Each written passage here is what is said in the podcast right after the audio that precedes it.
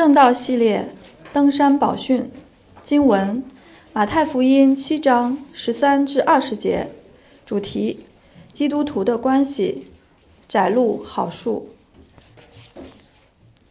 你们要进窄门，因为引到灭亡，那门是宽的，路是大的，进去的人也多；引到永生，那门是窄的，路是小的，找着的人也少。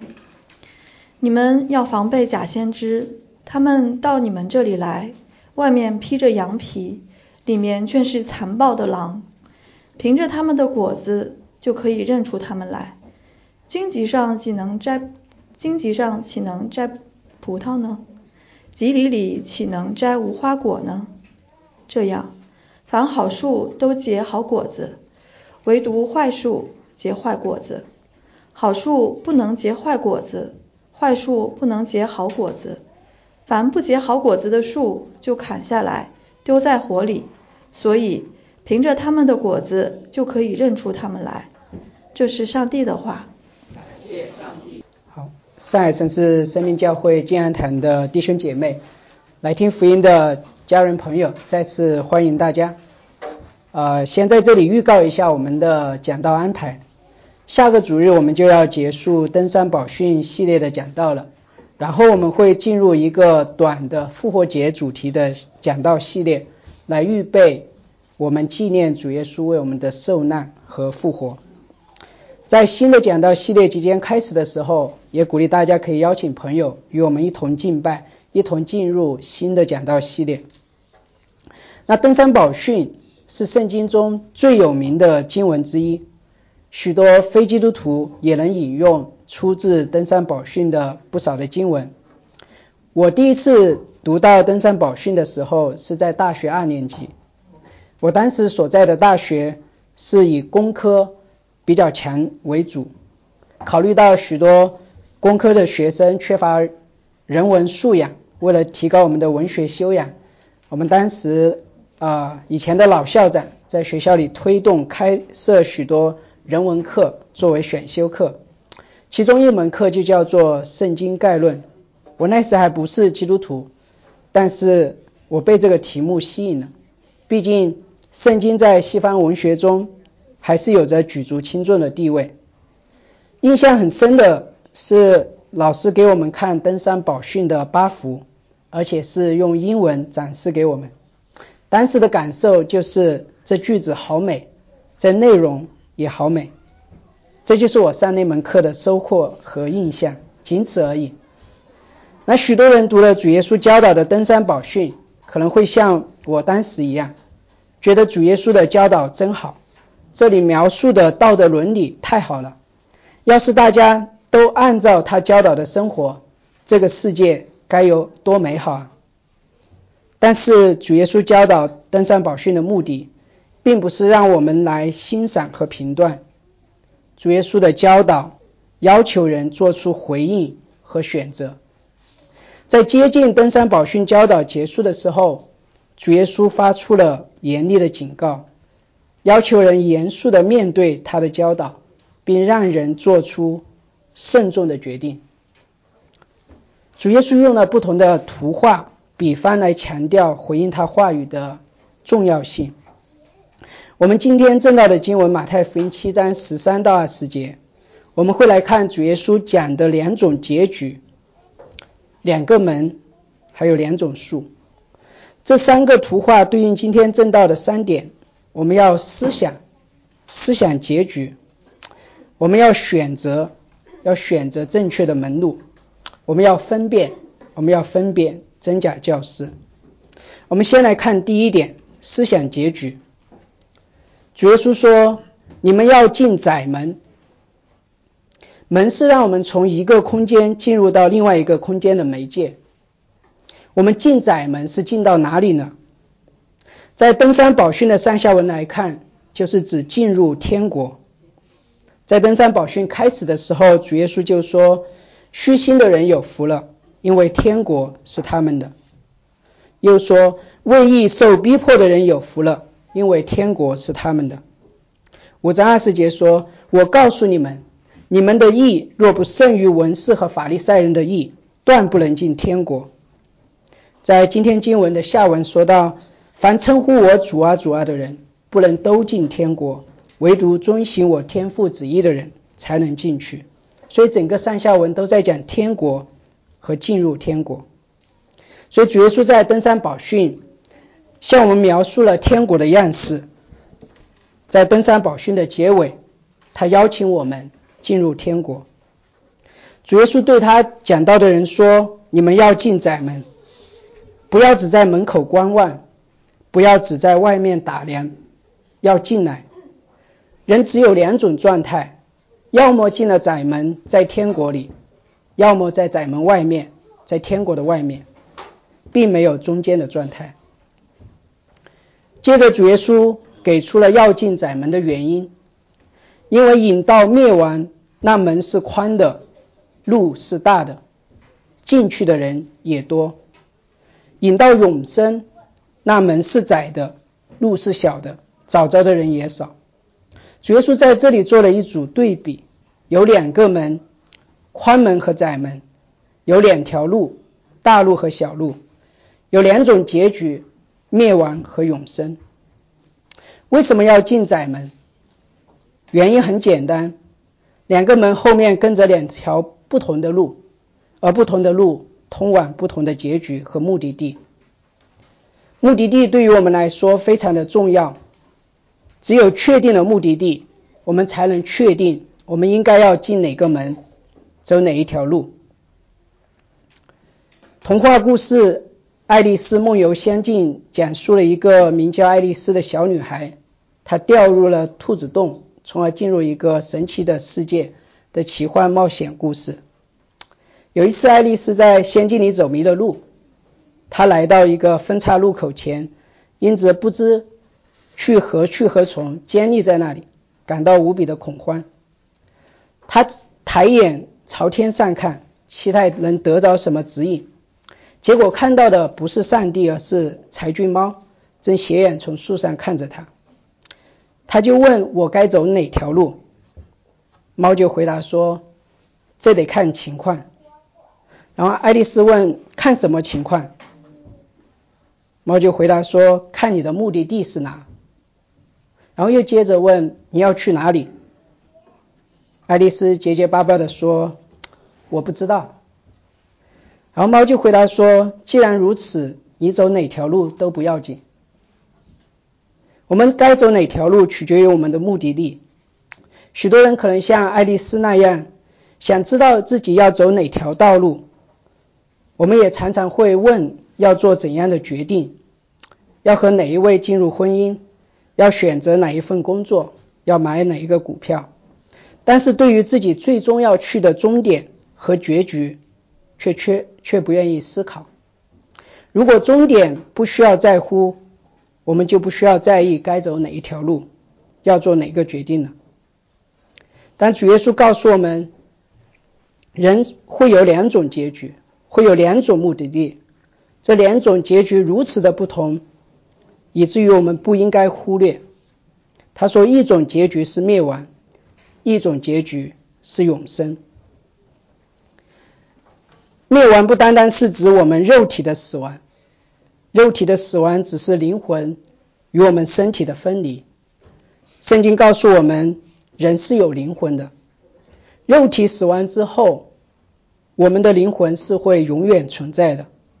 我们的灵魂会接受创造我们的上帝的审判。一种结局是在地狱永远的受痛苦，就是主耶稣所说的灭亡，不是停止存在，而是永远的在痛苦中。另一种结局是与上帝同在，享受永远的福乐，就是主耶稣所说的永生。地狱是真实存在的，在圣经里面提到地狱最多的就是主耶稣。他不仅提到地狱，而且他还会用不同的图画来描述地狱，为了让我们认识到地狱的可怕，那里的痛苦超越人的言语所能够描述的。地狱常常被描述为火炉或火湖。主耶稣说：“那里的虫是不死的，火是不灭的。”地狱的刑罚是可怕的，因为地狱里没有神的恩慈。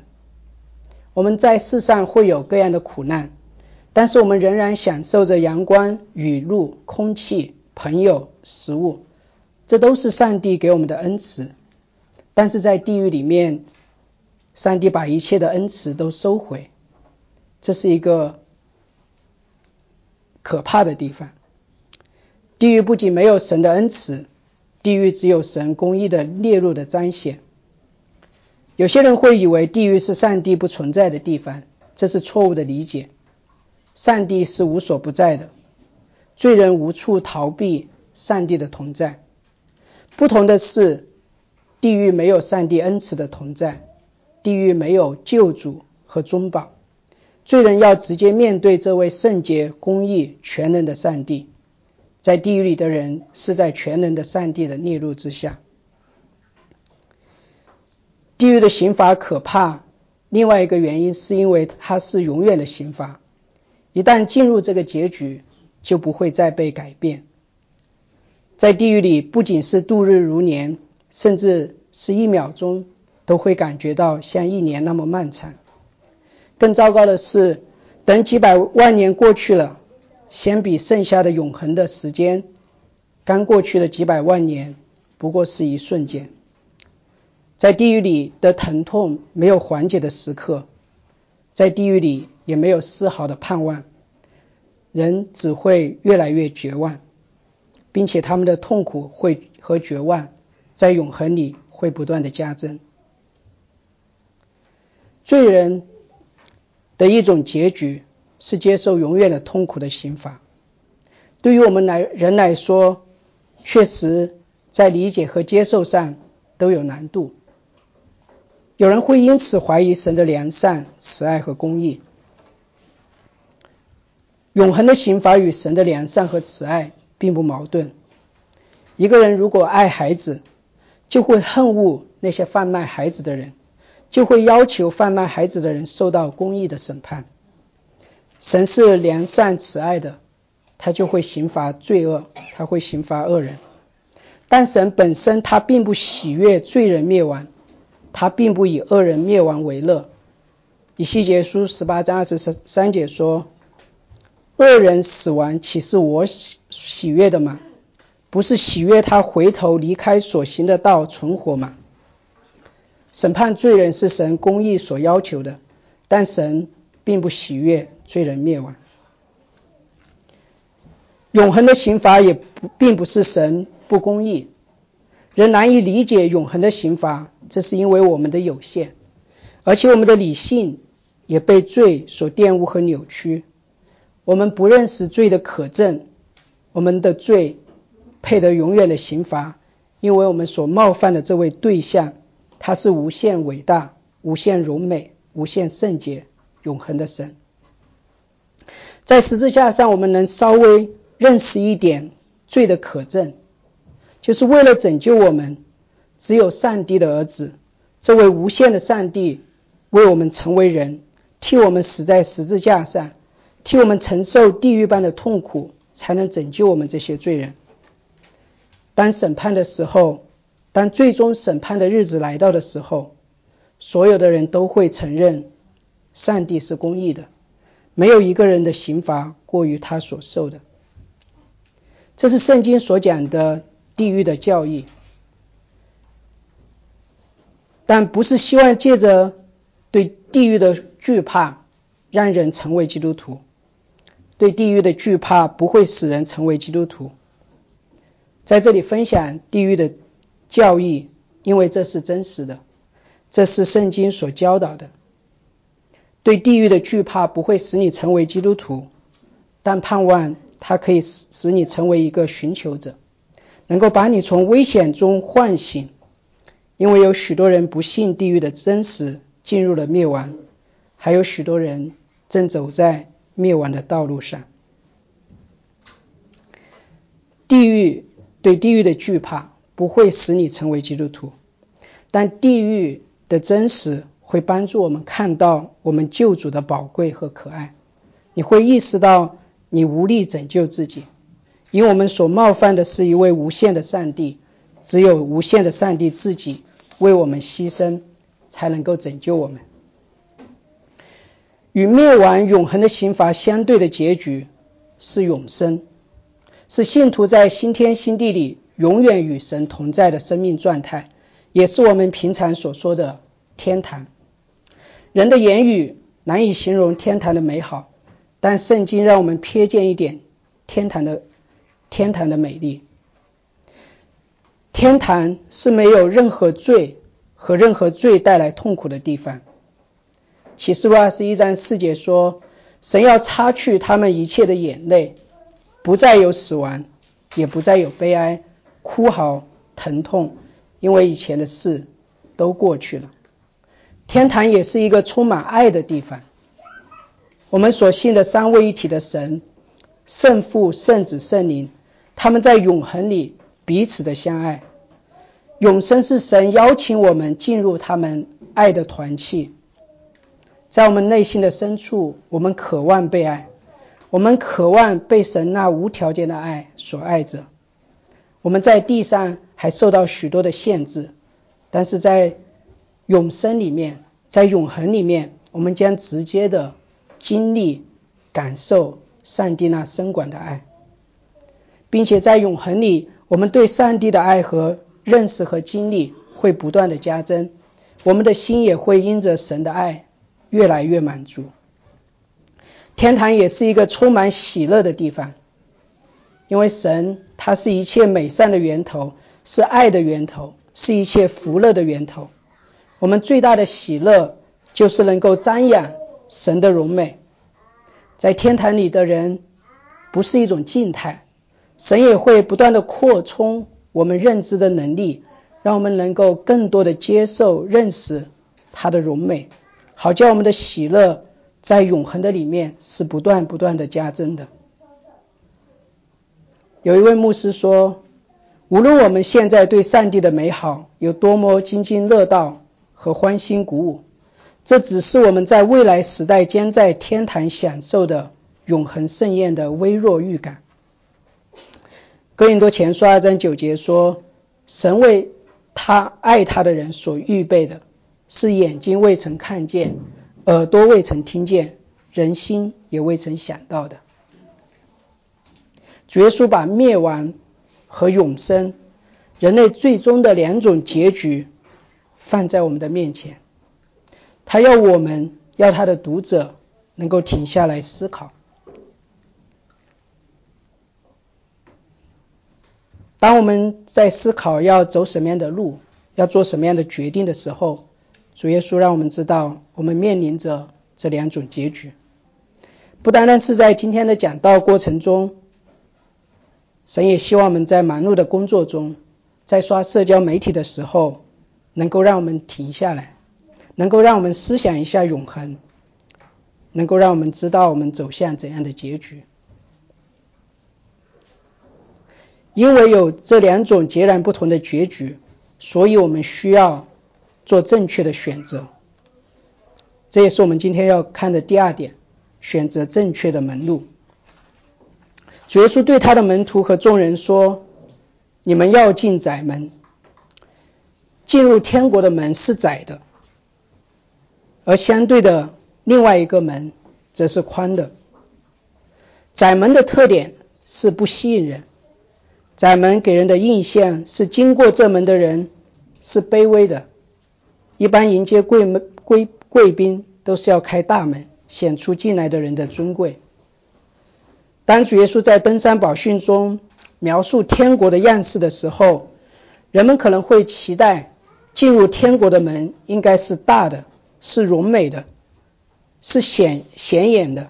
但是主耶稣告诉他们，进入天国的门是窄的，是小的，是容易被人忽略、被人轻视、被人藐视的。登山宝训一开始，主耶稣这样描述天国：他说，虚心的人有福了，因为天国是他们的。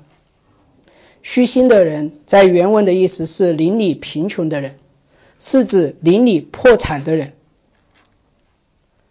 意味着进入天国的人是需要承认自己邻里的破产，需要经历真实的悔改，需要经历彻底的悔改。这是为什么进入天国的门是窄的。只有明白福音的基督徒，被圣灵光照的基督徒，才能够有这样彻底的悔改。因为我们人基本上都认为自己还不错，认为自己是好人，当然也会承认自己不完全，会有一些瑕疵。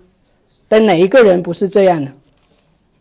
自己没干什么坏事，还干了不好。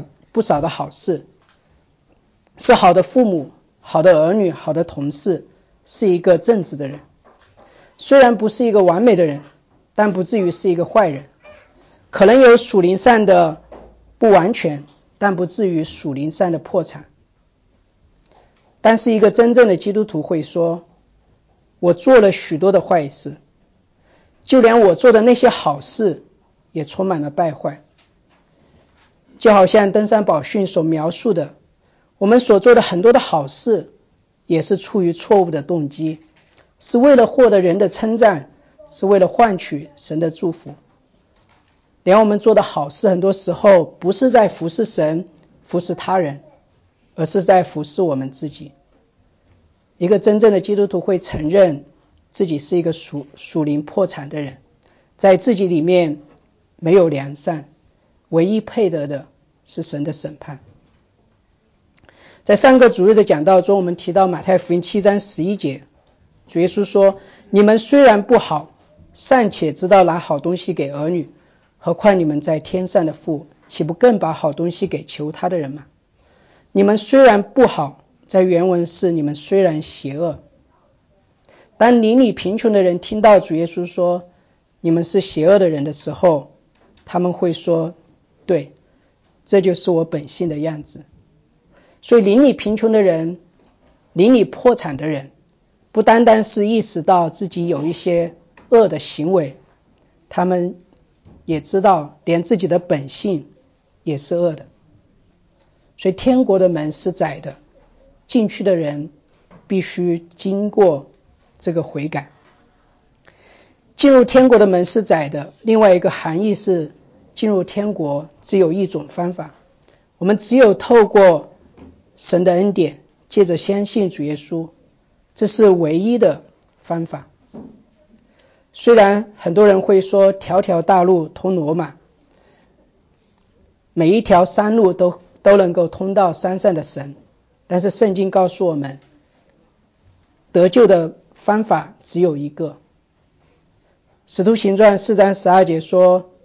除他以外，别无拯救，因为在天下人间没有赐下别的名，我们可以靠着得救。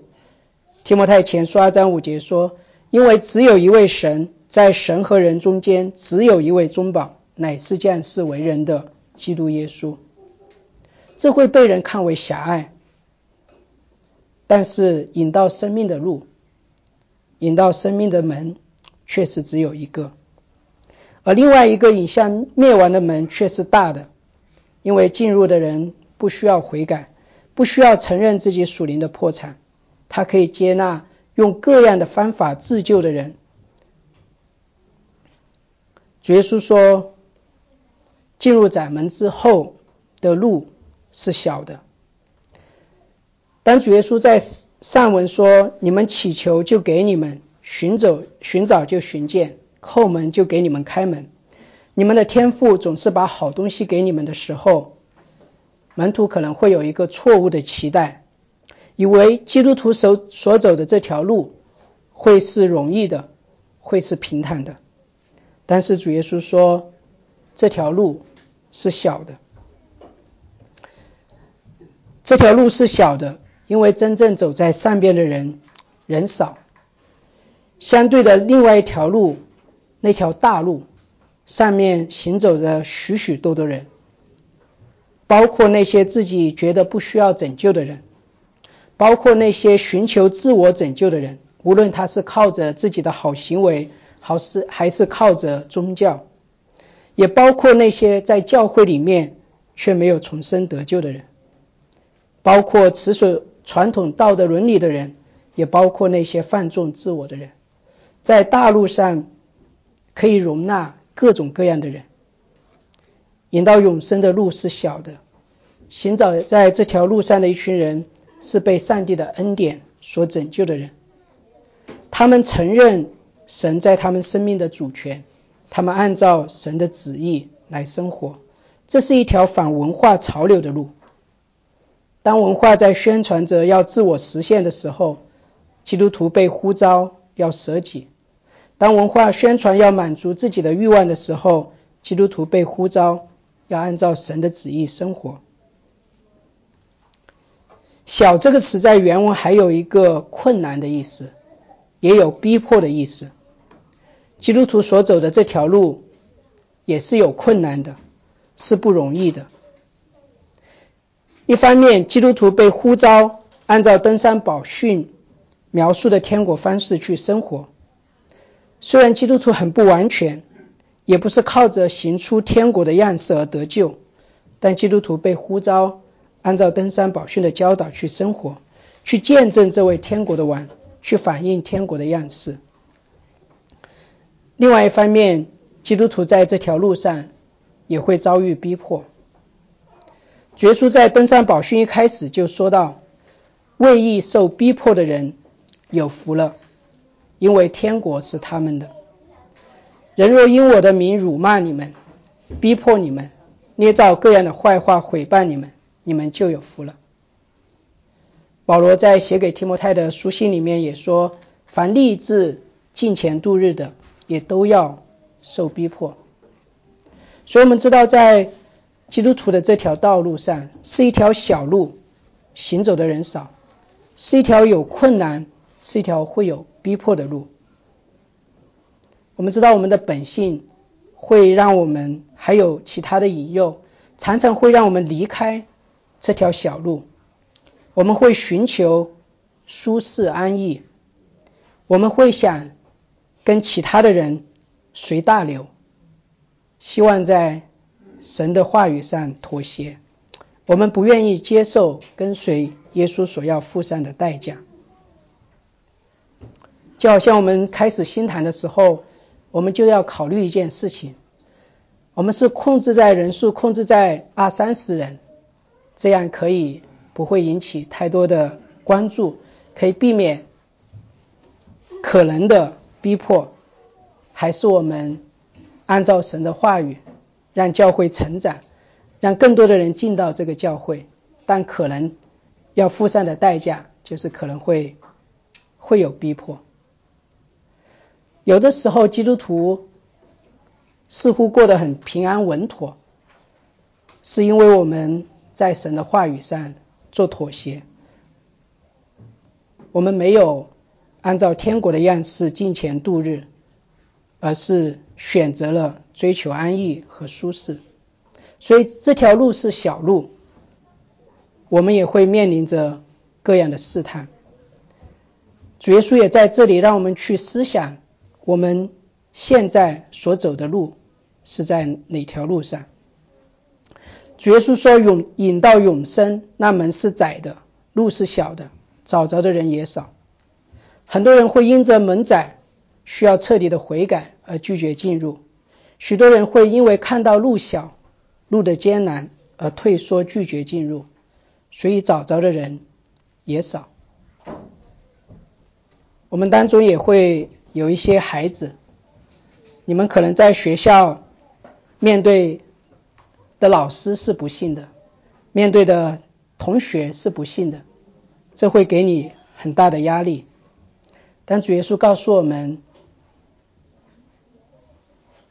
这条路是正确的路，这条路是通往永生的路，并且这条路熟悉旧约的这些犹太人，他们知道这条路不是他们单独的走，而是有一位牧牧人陪伴他们，与他们同行。引到永生的路是小的，因为还有内在的危险。这是我们要来看的第三点。就是我们要分辨，我们需要分辨假教师。十五节主耶稣说：“你们要防备假先知，他们到你们这里来，外面披着羊皮，里面却是残暴的狼。”假先知不是到主耶稣的时代才有，在旧约的时代就有。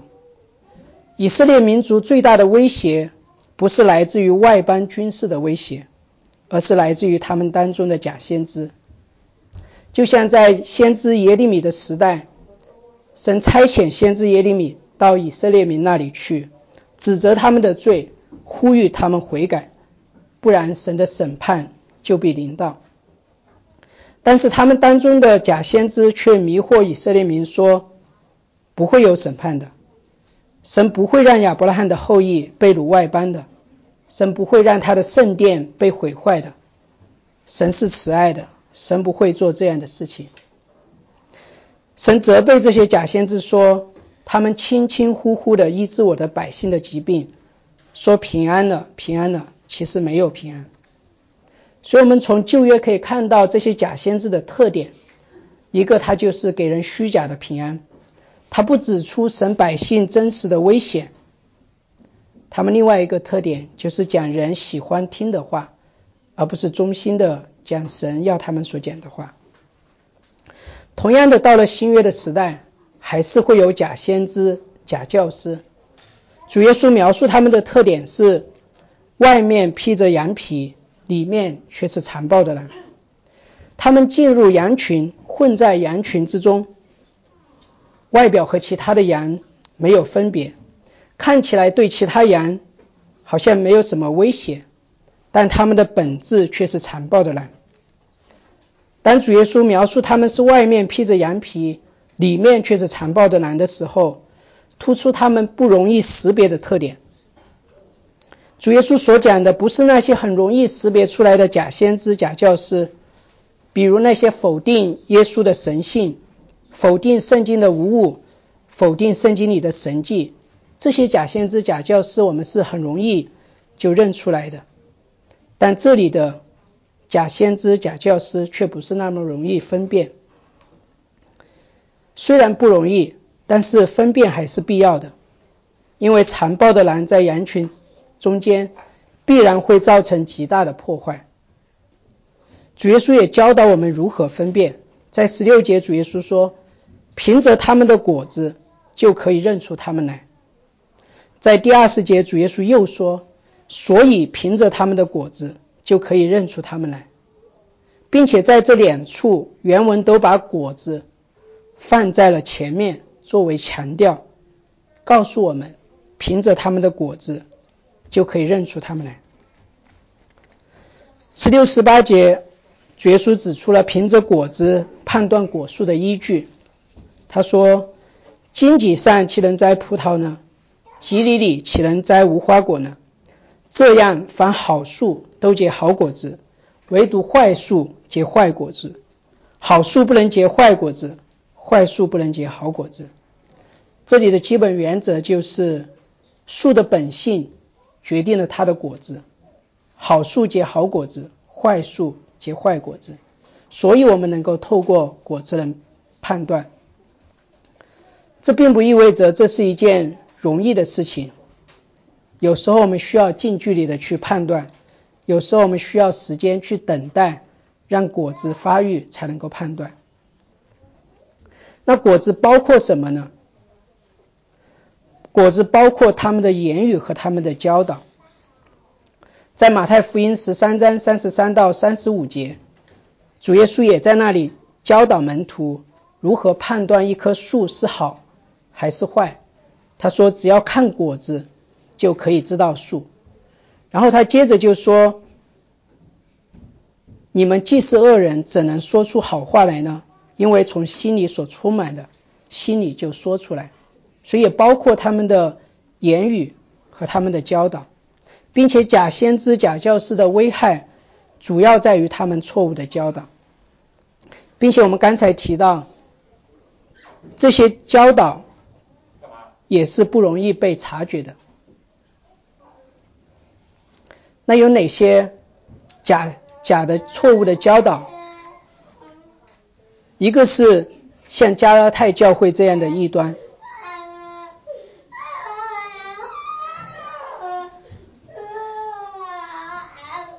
加拉太教会所遇到的异端，并没有否定主耶稣的神性，也没有否定人得救需要主耶稣的救赎。但是他们说，人要得救需要相信耶主耶稣，还要加上受割礼。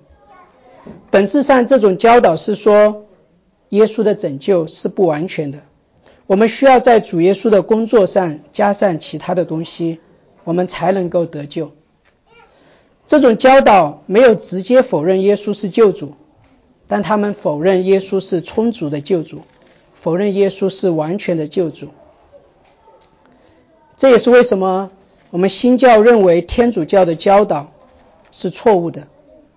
虽然他们也承认三位一体，虽然他们也承认人得救需要靠着神的恩典，需要相信主耶稣，但是他们说完全的得救还要需要加上我们的善行。如果我们相信了主耶稣在今生又有足够的善行，死后就可以上天堂；如果我们相信了主耶稣没有足够的善行，死后就会进入炼狱，在那里受苦炼尽。才能够进天堂。有时候你会发现，这样的教导不仅在教会里面，有时候也在信徒个人的生活的里面，就是觉得相信的耶稣还不够，还要加上一些东西，才能够保证自己救恩的完全。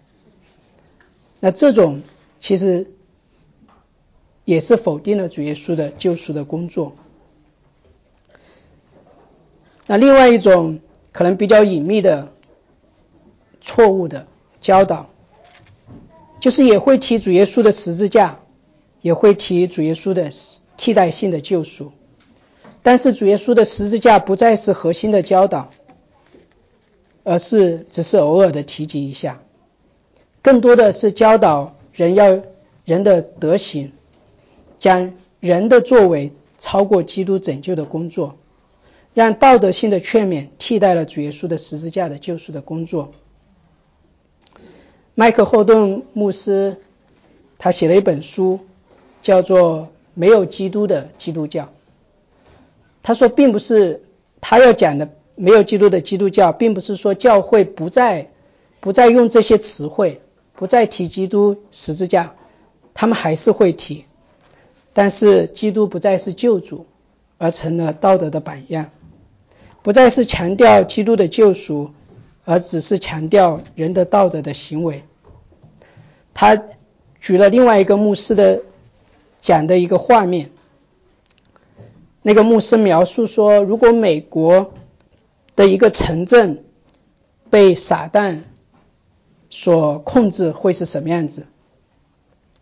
一种可能可能是充满了暴力、偏差性的性行为，教会关闭。信徒被逼迫等等，但他说还有另外一种可能，就是所有的酒吧、娱乐场所都关闭，色情被禁绝，街道非常的整洁，大家都非常的礼貌，一切都井然有序，孩子们也非常的礼貌，教会里面也座无虚虚虚席，只是那里不再传讲基督。就是基督不再是教会中心的信息，这些都是我们看起来表面好像无害，但是其实是非常非常危害非常大的教导。在教会的历史上，假先知的教导会以不同的方式出现。教会抵挡的方式，最好的方式是去明白神全备的旨意，有整全的神学教育。在过去的一些年中，有不少的华人教会会轻看神学和教育的重要，他们会强调行道，强调只要有信心和爱心就行，重要的是行道，神学和教育是不重要的。但这样的对立并不是圣经的教导。